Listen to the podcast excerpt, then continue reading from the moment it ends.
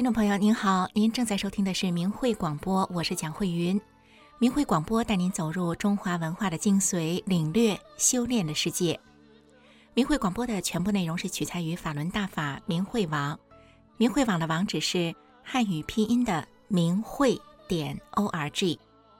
明慧广播的首播时间是每周五晚上九点到十点，重播时间是周六的下午一点到两点。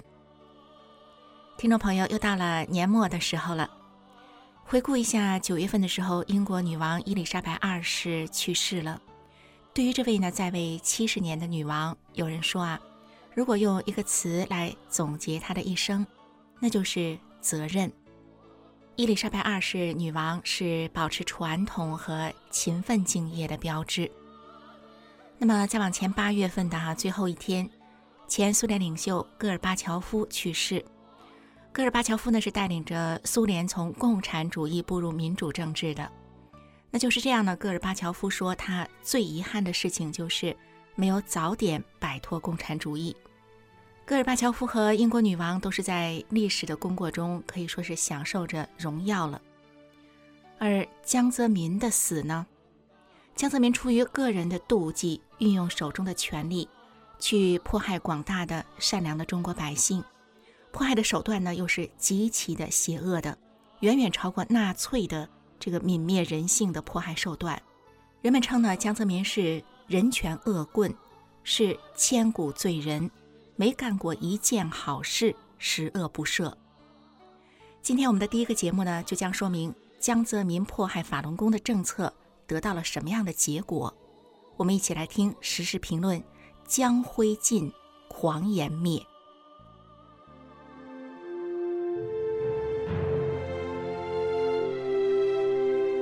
请听明慧广播电台时事评论。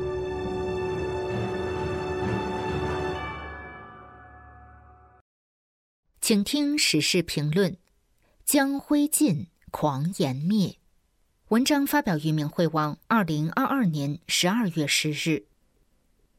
一九九九年七月份，江泽民在发动迫害法轮功的初期，曾狂妄的叫嚣。我就不相信共产党战胜不了法轮功。法轮功是以宇宙最高特性真善忍为指导进行修炼的高德大法，江泽民却要以共产党来迫害法轮功。至今二十三年过去了，江泽民死了，共产党已经成了过街老鼠，几乎是人人喊打，而法轮功不但没有被所谓的战胜。而且从中国大陆传到了亚欧美澳非五大洲的一百多个国家和地区，从北极圈内的芬兰罗瓦涅米市到南非开普敦的好望角，从太平洋上的塞班岛到大西洋边的纽约长岛，到处都有法轮功学员的身影。自中共发起迫害法轮功后，仅台湾一地就有几十万人相继走入法轮大法修炼。法轮功主要著作《转法轮》，迄今为止已经被翻译成包括英语、法语、德语、西班牙语、日语、韩语等在内的四十九种外文，在国际上公开发行。而修炼法轮功的人不分种族、不分行业，遍及社会各个阶层。他们中有过去的文盲，有小学生、大学生、博士、教授、医学专家、著名科学家。也有曾经在佛教、道教、基督教等宗教中修行几十年的人。二十三年来，法轮功及其创始人李洪志大师获得世界各国的褒奖、支持议案与信函达五千多项。一些地方政府纷纷宣布设立法轮大法日、法轮大法周、法轮大法月、李洪志大师日等，表达对李洪志先生的感谢，对法轮功修炼群体的欢迎。李洪志大师因为对人类身心健康的卓越贡献，受到超越国界、党派、种族、语言、职业、文化背景、宗教信仰的各阶层人士的推崇与敬仰，并先后四次获诺贝尔和平奖提名。二零零一年，李洪志大师获美国历史最悠久的人权组织“自由之家”颁发的国际宗教自由奖。二零零七年。李洪志大师名列全球百位在世天才华人榜榜首。二零零九年，亚太人权基金会颁发给李洪志大师精神领袖奖等等。二十三年来，中国大陆以及国际上的法轮功学员，在真善人的指导下，和平理性的讲述真相，唤醒了无数世人，创造了许多人间奇迹。他们讲真相的形式包括面对面讲真相、拨打真相电话、悬挂横幅、分发真相传单。创办媒体和自媒体，拍摄影视、集会、游行、烛光悼念、集体练功、真相展板、征集签名、反酷刑演示、天国乐团演奏、腰鼓队表演，以及举办真善人美展等多种形式。伦敦有一本徒步观光的旅游小册子，里面介绍在中国驻英国大使馆前，法轮功学员的二十四小时和平抗议已经坚持了二十年。在英国民众的心目中，这个点是法轮功反迫害的标志。有这样一个真实的故事：一天，一位骑单车的青年停在了英国大使馆前。他说：“今天为什么没有人坐在这里？是迫害结束了吗？如果是，他要把这个好消息马上告诉他认识的人；如果不是，他要在这里替法轮功顶一会儿班，等有人来了，他再走。”从一九九九年至今，中共江泽民政治流氓集团用尽最邪恶、最残酷的手段，也没有打倒法轮功。二十三年前跳着脚、飞着唾沫的江泽民成了灰烬，他那句“不信战胜不了法轮功”的狂言也随之灰飞烟灭，成为人类历史上一个莫大的耻辱。如今，江泽民已经下了无生之门。将在永罪永刑中偿还自己所犯下的一切罪恶，万劫不复。而那些仍在追随江泽民作恶的人，应该悬崖勒马，抓紧赎罪。聪明人可不会等到身后有余忘缩手，眼前无路想回头。毕竟，天意难违，红花灭，莲花开。天灭中共，这是历史的必然。请珍惜眼前的将功补过的最后机会。以上的时事评论内容编选自路遥的评论文章《将灰烬，狂掩灭》。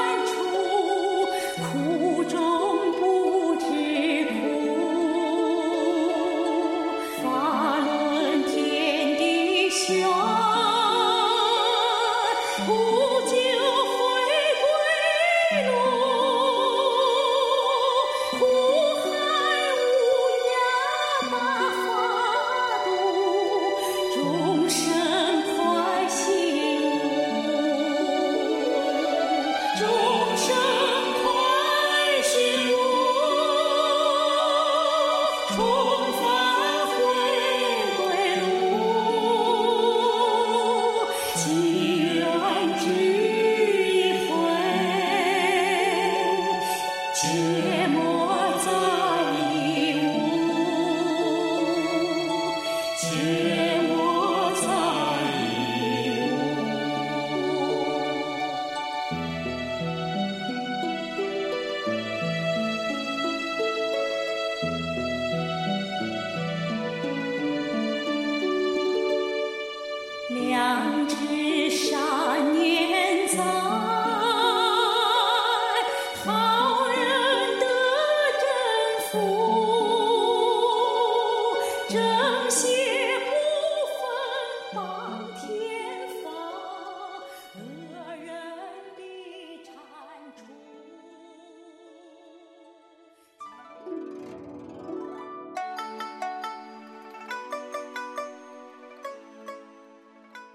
众朋友，您这里正在收听的是明慧广播，我是蒋慧云。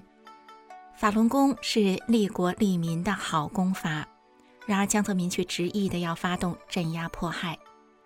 其实，在一九九九年啊，江泽民正式迫害法轮功之前，在一九九八年，中国国家体育总局对法轮功在几个地区进行了一项几万人的大调查。调查的结果是，法轮功祛病健身的总有效率竟然高达百分之九十七点九。而且在那一年呢，以乔石为首的部分全国人大离退休的老干部，根据大量的群众来信反映说，有这个中共公安呢非法对待法轮功练功群众的问题，因此呢，对法轮功进行了一段时间的详细调查研究。他们得出的结论是，法轮功于国于民有百利而无一害。这个调查报告呢，也提交给了中共政治局。所以说呢，江泽民对法轮功发动的迫害政策，不仅是给法轮功学员们带来了不幸，也是给所有的中国人带来了不幸。因为有许多人呢，因此失去了修炼法轮功，因而身心受益的机会。但是呢，于国于民有百利而无一害的法轮功，虽然在中国遭到了迫害，可是却在全世界更为广泛的流传，让全世界更多的人能够受益。接下来的节目讲述的就是一段珍贵的历史，法轮大法师父李洪志先生第一次在海外传法的过程。接下来，我们一起来收听明慧广播电台的大法红传节目。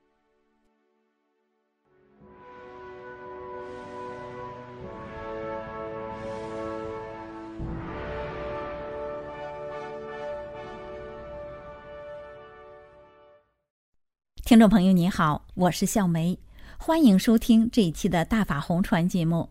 听众朋友，大家好，我是静远。静远，我们在前两期的节目中啊，和听众朋友们一起回忆了李洪志老师在中国大陆举办的最后一期传法班的历史片段。那么今天我们是不是沿着李老师传法的足迹，开始走向海外了？是的，小梅。李老师在经文浅说善中说：“就我今天所传大法。”也不只是传给东方人的，同时也要传给西方人。他们善良的人也应该得度。所有应进入下一历史新纪元的民族都会得法，整体提高，非是一个民族的问题。人类的道德水准也会返回到人类的本性上去。一九九四年年底，李老师在结束了国内传法之后呢，就开始准备向海外传法了，也就是将法轮大法传给其他的国家和民族。那么，李老师在海外传法的第一站又是哪里呢？哎，小梅，在回答这个问题之前啊，有一个在大法红传史上的重要事件，我们要在这里先提一下，那就是指导法轮功学员修炼的主要书籍《转法轮》出版了。在一九九五年的一月四日，在北京公安大学礼堂举行了《转法轮》的首发式。是啊，静渊，我还差点忘了呢。当时李老师还在《转法轮》首发式上讲了法。这次讲法收集在《转法轮法解》里面，也就是在李老师出国传法的前夕，《转法轮》正式出版了。那小梅，我们接着讲，李老师在海外传法的第一站就是法国的首都巴黎。一提到巴黎呀，我就想起了卢浮宫、凡尔赛宫那些古老的建筑。对，特别是那里保存下了许多精美的绘画和雕塑作品。其实啊，在久远的年代中，法国文化就一直夹杂着古罗马古典文化的信息，具有浓厚的哥德式和天主教式融合的风格。从十三世纪以来，法国呢就一直都是世界文化的中心之一。但是呢，后来经过一些战争和变迁，特别是发生在一八七一年的巴黎公社，对古典的法国文化造成了很大的破坏。哎，静远，我想知道法国人的宗教信仰是什么呢？法国的主要宗教呢是天主教，信仰天主教的人呢达百分之八十以上。哎，小梅，我知道你为什么要问这个问题了。你是不是想问，一个注重西方文化的国家，怎么会接受饱含东方修炼内涵的法轮大法呢？还真让你猜对了。我一直在想，为什么李老师在海外传法，不是先去有东方文化背景的国家呢？是啊，李老师在海外传法的第一站不是个东方国家，也不是拥有众多移民的美国，却是有浓厚的西方文化色彩的欧洲国家法国。这说起来呢，还有一段神奇的故事呢。那你快说说看，是怎么个神奇法？小梅，你知道吗？在法国最早接触法轮功的人是一对法国父子。哦，法国人。对，他们在一九九四年七月五日就去大连专程找李洪志老师了。我知道李老师在大连的第二期学习班是在九四年七月二号到九号。那他们是怎么知道的呢？这就是我要说的神奇之处。原来呀，在法国有一个七八岁的小男孩，突然间呢得了一种怪病，表现的痴呆，不会说话，卧床不起，去过了很多医院呢都治不好。据小孩的爷爷和爸爸说，是他们的神让他们专程到中国去请求李洪志大师的。哎，静远，你是说他们的神让他们来中国找李老师？那他们的神是怎么点化他们的呢？这个问题啊，对于不信神的来说，还真是觉得难以置信。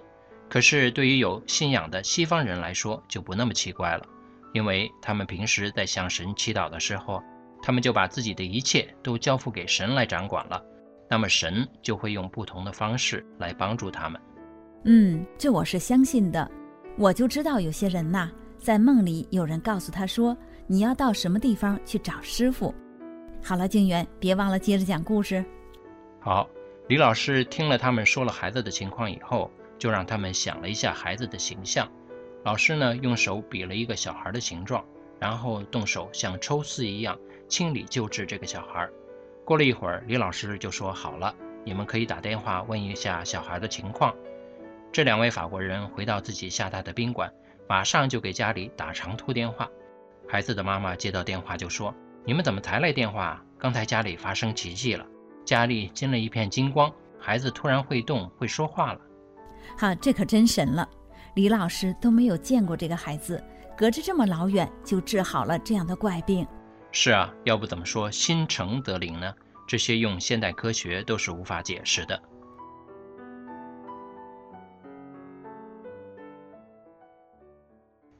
有关李老师在法国的传法记录，我们从明慧网上找到了一篇比较详细的文章。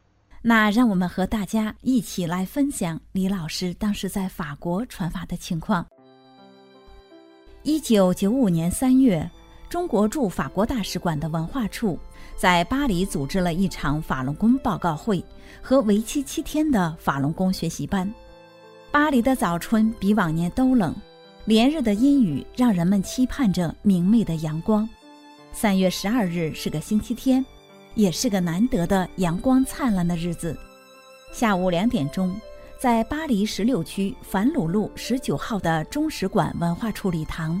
举办了一场气功报告会，主讲人是文化处特别从中国邀请的法轮功创始人李洪志先生。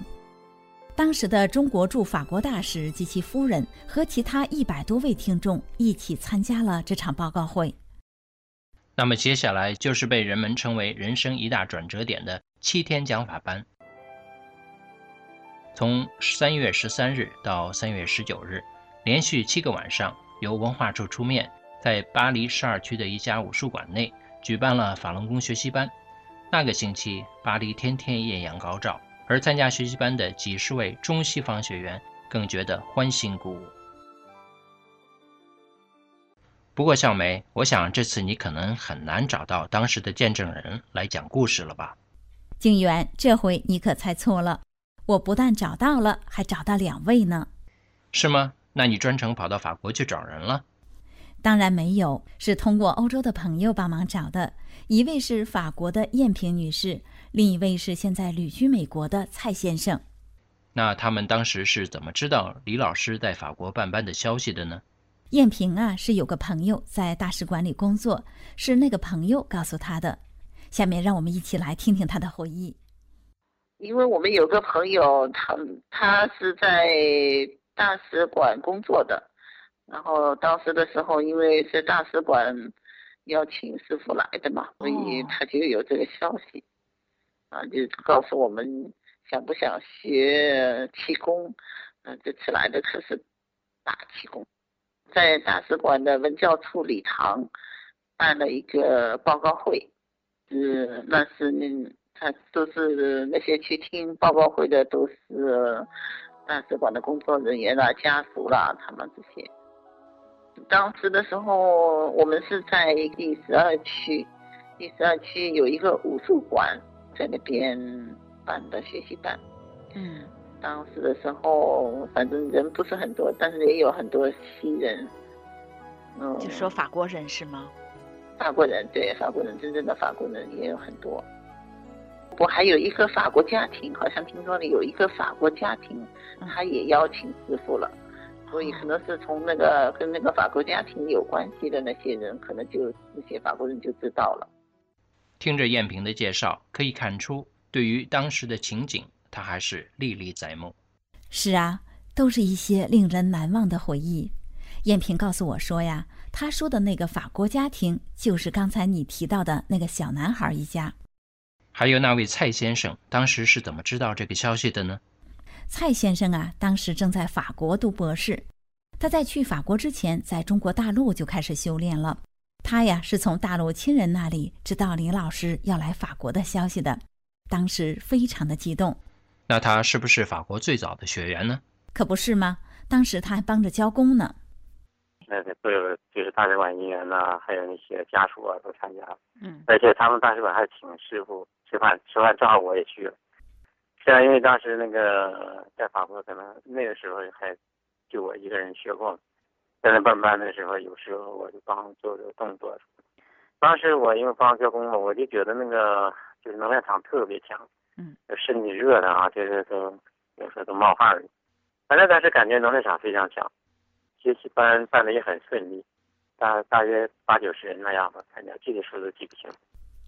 在遥远的异国他乡，能够和师傅在一起，我想蔡先生一定感受很深吧。是啊，想起当时的情景，蔡先生真是感慨万分。就是师傅，我不远万里了，就是为了大家能得法。我记得师傅好像特意带了一箱转法轮吧，那时候是吧？这那时候转完了已经出来了。嗯，嗯，给大家就是法国的学员就是分了，就是反正这个我觉得很珍贵，因为那个毕竟是那个就是说向西方散发第一站，而且是在国外就是说办班，嗯，呃，不是那个很多吧，就是很珍贵。嗯，当时呢，因为那个也有翻译，所以场面也挺感人，就是大家也。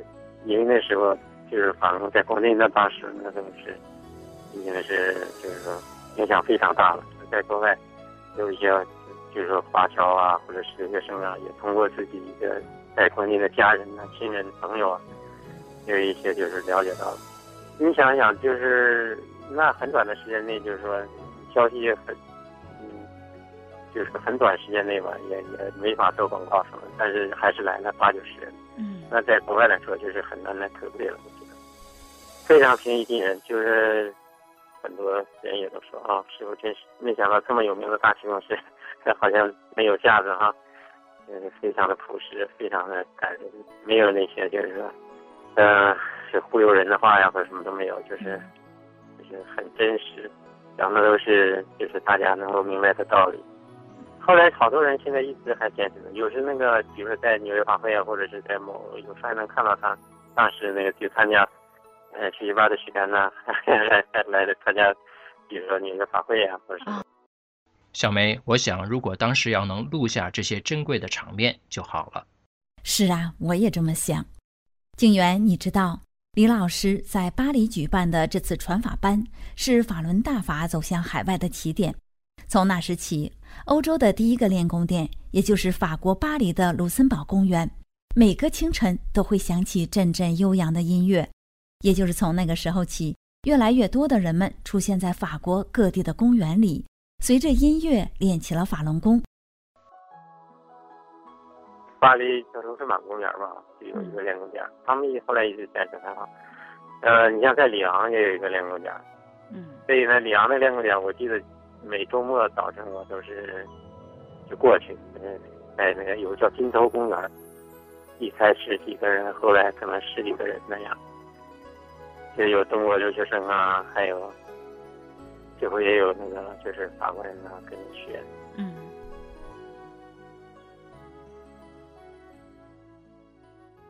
哎，静远，我记得林老师在海外一共办了两个传法班，一个是法国，另一个呢是在瑞典举办的。对，在法国的班结束之后，李老师于一九九五年的四月份到达北欧国家瑞典。我们呢将在下次节目中向听众朋友们介绍李洪志老师在瑞典的传法情况。好的，听众朋友们，感谢您收听这期的大法红传节目，我们下次节目时间再见。再见。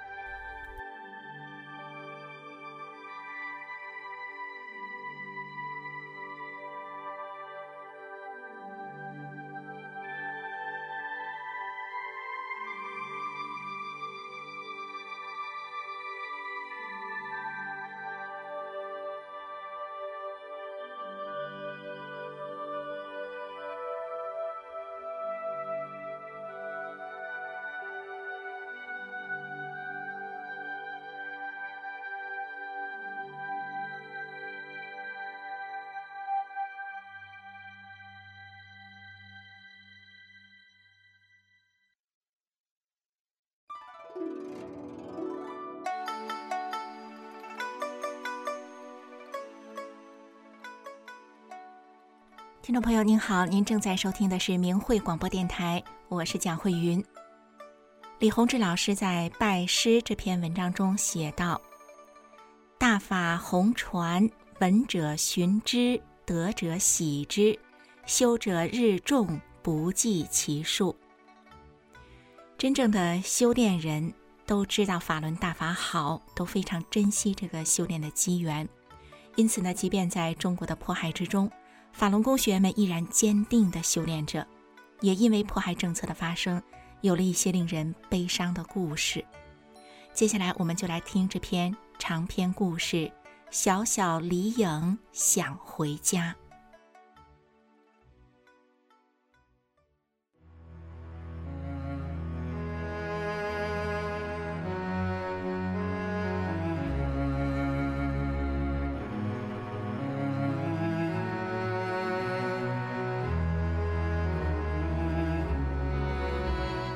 众朋友您好，欢迎您收听明慧广播电台制作的纪实系列节目《一百个中国家庭的故事》。有这样一群平凡的人，他们就生活在你我之中，遍布在社会的各个阶层与行业。面对生活，他们真诚；面对名利，他们淡泊。但是这群人又如此的不平凡，因为他们所经历的曲折和磨难。远远超过一般人的想象。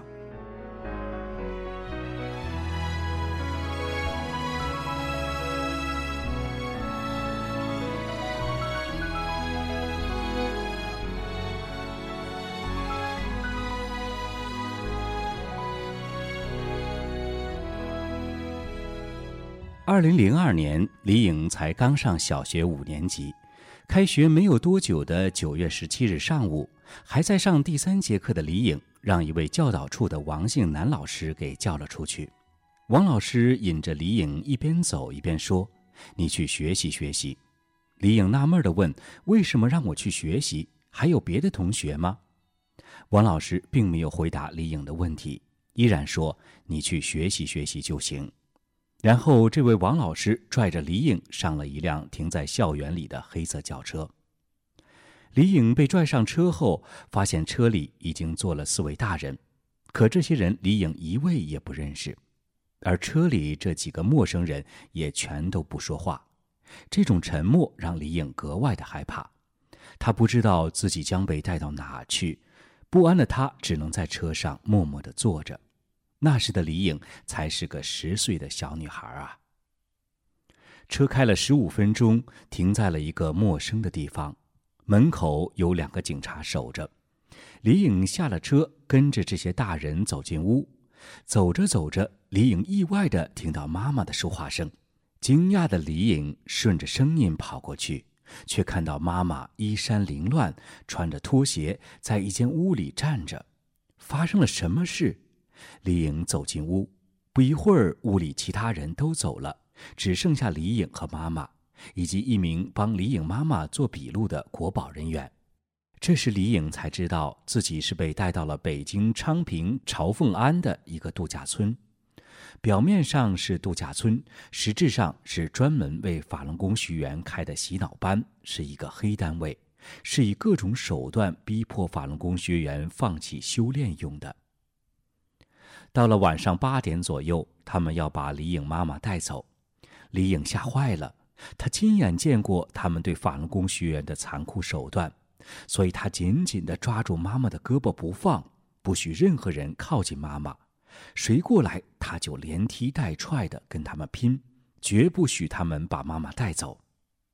僵持了大约半个小时，他们开始跟李颖谈条件，说可以让她一个月见一次妈妈。李颖不答应，他们又说一个星期见一次。说着说着，他们就强行把李颖妈妈给带走了。望着妈妈远去的背影，李颖不知道妈妈会被带到哪去。她的心里酸酸的。妈妈被带走后，李颖被单独留在了洗脑班。这些人就轮流播放各种污蔑法轮功的东西，强迫李颖看，并威胁他说：“不转化就不让上学。”转化的意思就是放弃修炼法轮功，放弃以真善忍来修炼自己。李颖被强迫看那些污蔑法轮功的材料，直到晚上十点多。他们才放开他，但是却不让他回家，强迫他住在那儿。听众朋友，我们可以想象，一个人待在这般不友善的陌生环境，这对一个十岁的小女孩来说是多么恐怖的一种处境啊！李英感到无比害怕，于是她要求说：“放他出去，要不然就让他的老师来陪他。”李颖天真的想。老师不可能来陪他，所以他们就会放他回家。然而，没想到这些人神通广大的，竟然这么晚了还能把李颖就读的城北中心小学的班主任胡静之老师给找来。他们把胡老师和一个做负责转化工作的人和李颖安排在了一个屋里。胡老师就这样陪了李颖一晚。十岁的李颖接下来会受到什么样的待遇呢？洗脑班会放他出去吗？这一切究竟是怎么回事呢？事情或许可以从去年的元旦讲起。去年，也就是二零零一年的元旦，那天下着小雪。早上八点多，李颖跟着妈妈，还有从河北来的外公外婆、两位舅舅，还有小姨，一家七口人来到了天安门广场。广场上游客川流不息，他们在广场上打开了自己制作的横幅，横幅上面有几个大大的字写着“法轮大法好”，同时他们七个人也一起齐声高喊着“法轮大法好”。这条横幅是用大红布做的，有两米多长。“法轮大法好”这几个字是黄色的，红底配上黄字，很是显眼。李颖那时也跟大人一样喊着“法轮大法好，法轮大法好”。李颖稚气的声音格外特别，她大声地喊着，似乎希望自己的声音能够响彻云霄，让天上地上所有的人都能听见。在他们七人高喊“法轮大法好”后，很快的，不知从哪儿窜出一伙便衣，抢走他们的横幅，并且不由分说的把他们一家都按倒在地上。当时李颖被压在了最下面，护在他身上的妈妈被打得眼冒金星，李颖则整个人贴着地，歪着脑袋。这时，他看到一个便衣用拳头狠狠地猛打外公的后背。出拳之猛，似乎毫无顾忌，而另一个便衣穿着皮鞋踩在了他大舅的头上，然后像捻烟头一样来回的捻。当时李颖就看到大舅的耳朵被踩出了血，可是他大舅却很坚强，他不仅没有喊疼，嘴里依然一遍遍高声的喊着“法轮大法好，法轮大法好”。大舅这个喊声深深烙在了李颖心里，而李颖也同时看到了有那么多游客围观，看到了这一切。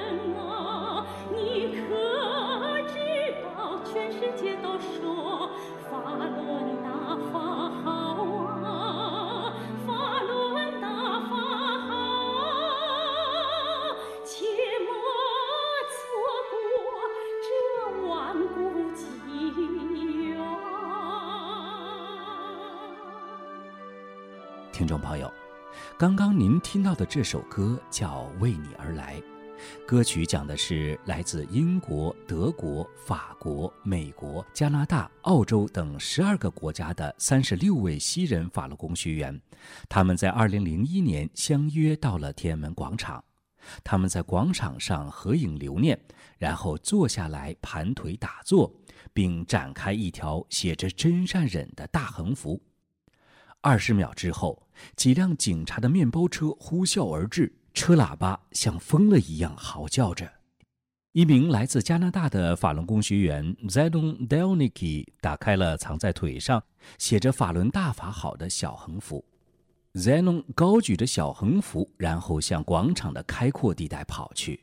他一边跑一边用带着洋腔的中文大声地喊：“美国知道，欧洲知道，全世界知道。”法轮大法好！大法好！永世界！快走！走走走，走走！走走走，没什么好看，走走走。就走，美国就走，欧洲就走，来，走走，往这边走。Zenon 声嘶力竭的边跑边喊：“法轮大法好！”三个警察过来将 Zenon 踢倒在地，一个大块头警察用拳头击打他的脸，把他打得鼻骨骨折。几分钟后，他们全部遭到中共警察逮捕。后来，中共当局因为害怕全世界都来关注这场对法轮功的非法打压，于是，在关押他们二十四至四十八小时后，将他们释放。李颖妈妈是在一九九八年开始跟着外公学练法轮功的，两个舅舅与小姨也全都修炼法轮功。当时的李颖才六岁，却因为经常生病，身体弱的连幼儿园都无法上。他跟着妈妈修炼后，这几年他已经健康的连一片药都不用再吃了。修炼法轮功的好处，李颖是有亲身体会的。当一九九九年中共政权开始对法轮功镇压之后，李颖妈妈与外公全家也希望让中国的百姓们能跟世界上其他人一样，都知道法轮大法好，不受中共造假宣传所欺骗。于是他们决定到天安门拉横幅。这次已经是外公全家第三次上天安门了，李颖则是第一次。外公全家前两次上天安门之后，他们都遭到了严酷的折磨。这次，李颖的外公和两位舅舅在派出所依然受到了残酷的折磨。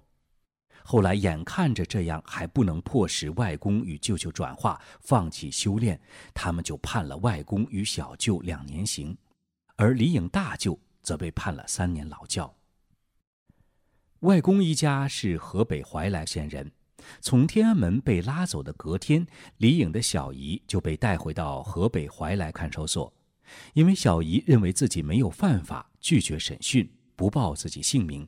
她被男犯人扒衣服、泼冷水，光着脚在雪地上冻。小姨因此绝食抗议对他施加的非法迫害。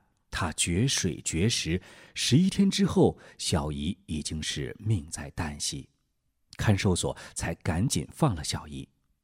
幸好的是，小姨在离开看守所之后，命在旦夕的她，随着修炼法轮功，又逐渐恢复了健康。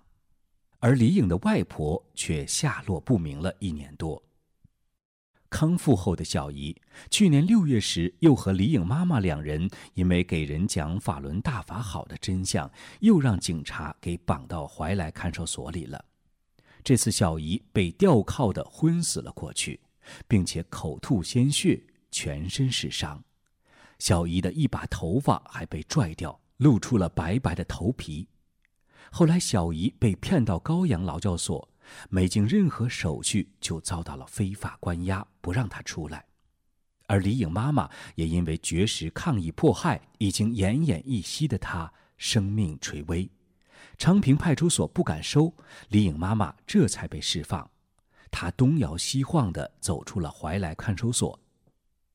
然而，被放回家两个多月，李颖妈妈就被通知到唐山第一劳教所去。原来李颖的大舅在九月十二日时被送到了这里，但是十天不到，也就是九月二十一日，李颖大舅就被折磨致死了。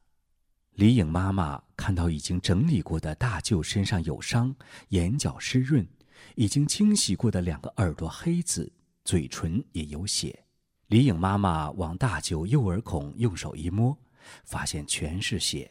他又突然一把拉开遗体的上衣，发现左胸上方有一条长十公分的伤口，肩膀到后背大片青紫，但死亡证明上却写着因肾衰竭正常死亡。劳教所逼着李颖妈妈在协议书上签字，李颖妈妈要求法医验尸而拒绝了。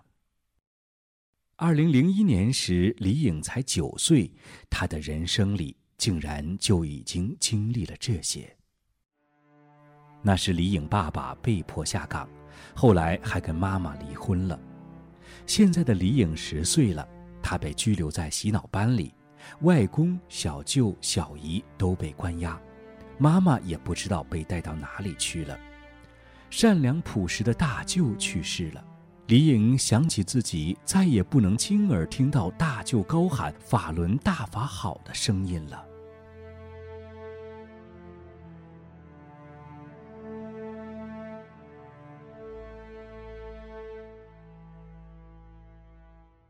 在洗脑班第二天早上，李颖一起来，他们不让李颖上学，继续强迫李颖看各种污蔑法轮功的录像。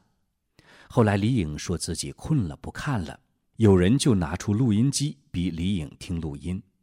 李颖不想听，一边跟他嚷嚷，一边去关录音机。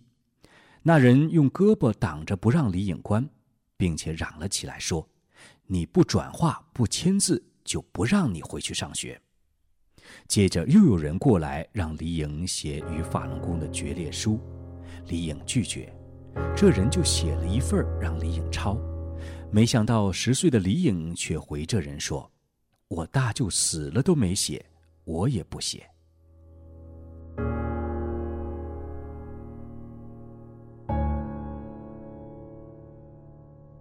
眼看着李颖拒绝转化，这伙人竟然开始不让李颖睡觉。到半夜一两点钟都不让睡，用这种方式来折磨一个十岁的小女孩，想让她就此屈服。一天下午，他们再度升级压力，把李颖反锁在一间小屋里，然后四五个人围着李颖，给他讲各种污蔑法轮功的洗脑理论。李颖便跟他们讲他大舅是如何被迫害死的。虽然幼小的李颖说是说不过这些受过专门训练的大人，但是练功让李颖从一个病娃变成一个不用再吃药的健康孩子，这是他亲身体会的。而他亲眼看到大舅被打时的残忍，这一切与真善忍又是多么强烈的对比！这些人说服不了李颖，更不让李颖离开。几个大人一个个凶巴巴的继续围攻李颖这一个刚刚上五年级的小孩，直到吃饭时，他们才开门放了李颖去吃饭。但是李颖走到哪儿，身后都有两三个人跟着。这种几个大人如影随形的跟着，更是一种让人不能喘气的压力，不断的往李颖心里压。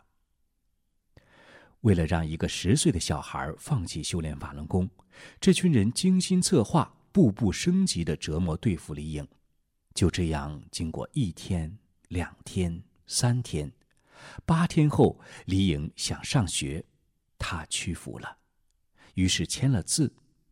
签字后，李颖可以上学了，但是仍不能回家，仍得待在朝凤安这个洗脑班里。每天学校用车接送李颖上下学。李颖讨厌极了那个地方，她不想住在那里，但每晚仍无奈的必须回到那个恐怖的地方。李颖想起妈妈被绑架前曾帮她办了一个全托的小饭桌。于是李颖提出去小饭桌住。小饭桌就是父母忙碌时可以代管小孩的私人机构，管吃管住。后来洗脑班的人答应了，但是在离开那儿的前一天晚上，一男一女又把李颖叫去关到一间屋子里，他们要李颖再做一次口头保证不修炼法轮功，但是李颖不想说，于是他们就坐在旁边眯着眼睛等着。意思就是，不说就在这熬夜，什么时候说什么时候睡觉，然后才可以去上学。一直熬到后半夜，一心只想离开那里的李颖实在困得不行，就又一次违背了自己的意愿，违心的做了口头保证，这时他们才把李颖放了。听众朋友。对一个修炼法轮功的十岁小女孩，就动用这样的人力、物力与心力来对付她，那么自一九九九年来，面对上亿修炼法轮功的老百姓，中共政权是花了多大的国家财政与资源来迫害自己国家的百姓的？李颖在洗脑班时待了三周左右。他是在二零零二年九月十七日从学校被带到洗脑班的。原来就是在那天，李颖家里遭到一群国保人员闯入，他们像土匪一样翻箱倒柜后，把李颖妈妈和外婆从家里带走，而同时，李颖也从学校被带到了洗脑班。李颖离开洗脑班时，不知道妈妈与外婆被关在哪里，对他们的情况一无所知。而李颖在小饭桌的日子也没有很久。二零零三年一月十九日下午，专门迫害法轮功的六一零人员又把李颖强行送到了昌平敬老院。昌平敬老院很偏僻，是在一个山底下，离学校很远，有近三公里地。李颖每天都得步行上学。冬天时，学校放学的时候，天都已经黑了。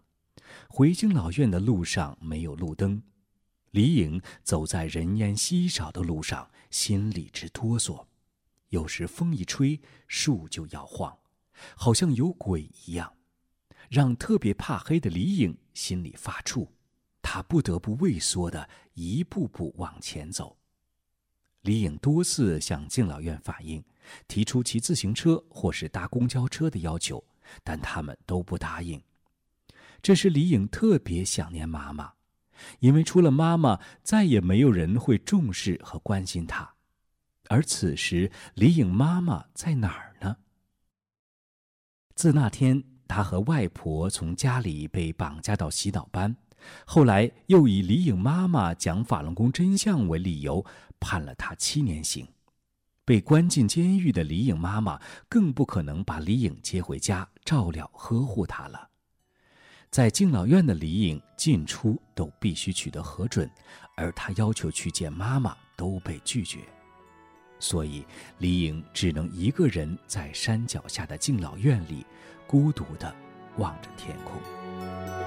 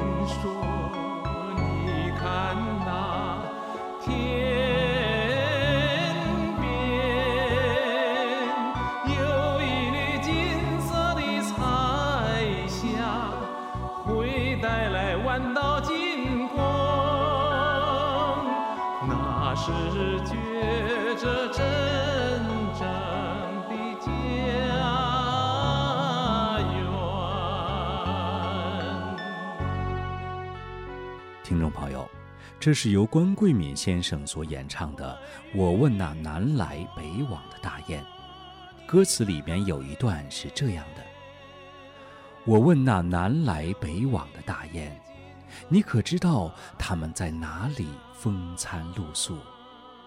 我问那蓝天上悠悠的白云，你可知道为什么它们有家不能回返？”大雁告诉我。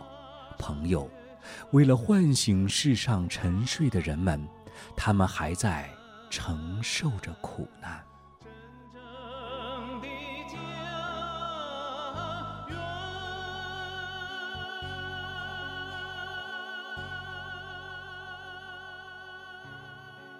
在敬老院里，就李颖一个小孩儿，有时放学晚了，饭凉了，也没人会给他热饭菜。李颖就得凉着吃，菜不够就吃水泡饭，饭不够就得饿着。有时敬老院甚至忘了给李颖打饭，她也只能默默承受。李颖觉得自己连一个乞丐都不如，因为乞丐至少还有自由。李颖时常想：“妈妈呀，你快飞出来吧！”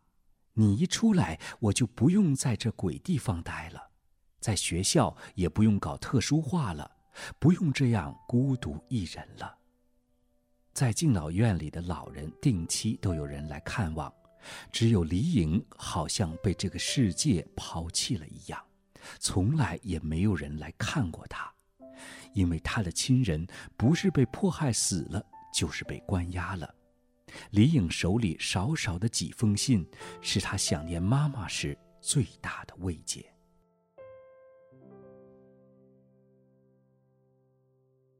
儿童节快到了，妈妈祝你节日快乐。我们好久没联系了，晚上打了几次电话也没人接。你过得好吗？有零花钱吗？挂号信特别贵，下次写信最好是邮平信。也能收到，不要用你的早点钱给妈妈邮信。记住，早点是要吃的，有个好身体，妈妈就放心了。每顿饭一定要吃饱。妈妈看你的照片，比以前瘦多了。妈妈照顾不了你，让你受苦了，要学会自己照顾自己，学会洗衣服，睡觉前刷牙，避免蛀牙。我现在的身体可比上次接见的时候强多了，最起码可以干一些力所能及的活了。放心吧，以后我们可以用电话联系，在敬老院帮那里的爷爷奶奶干点活。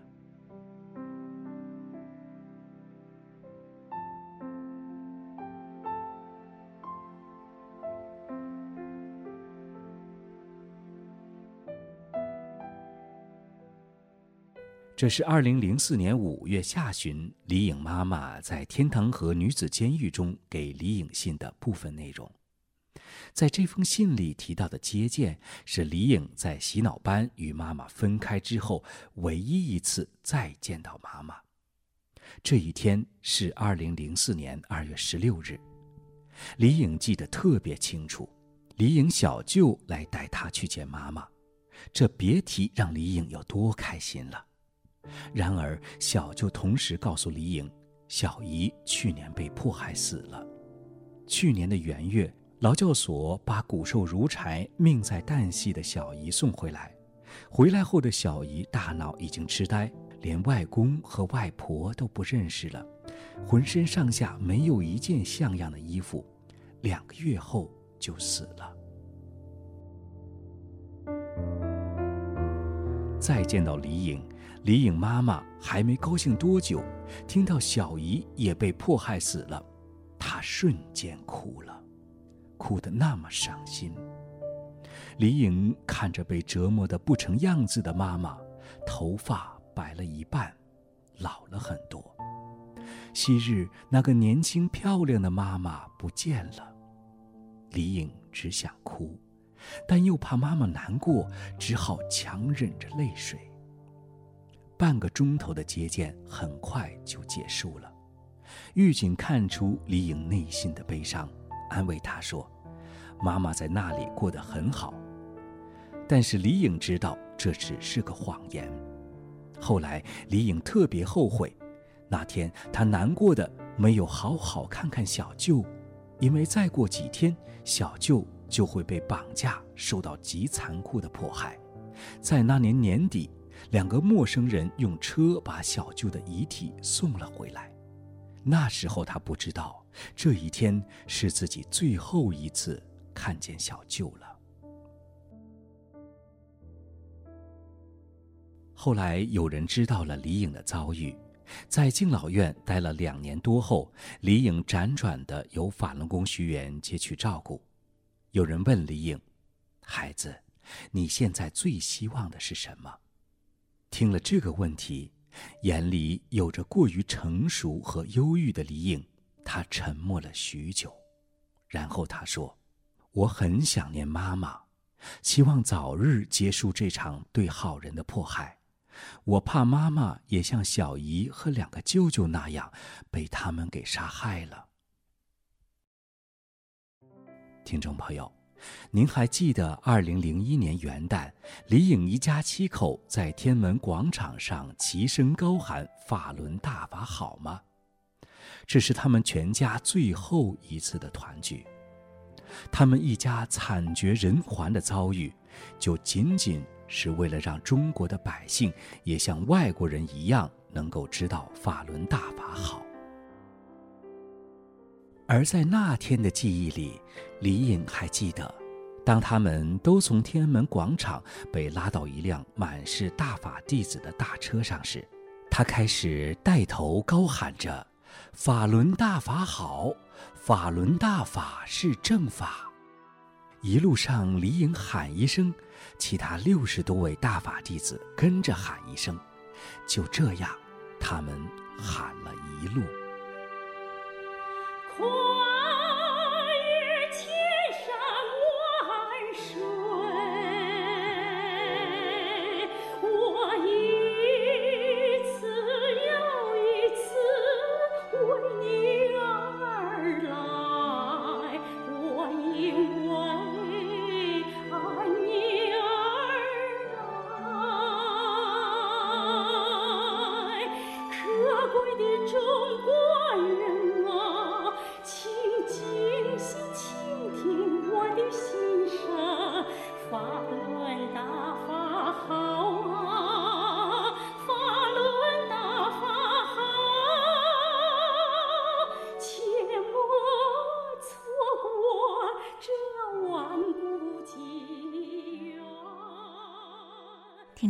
您正在收听的是明慧广播。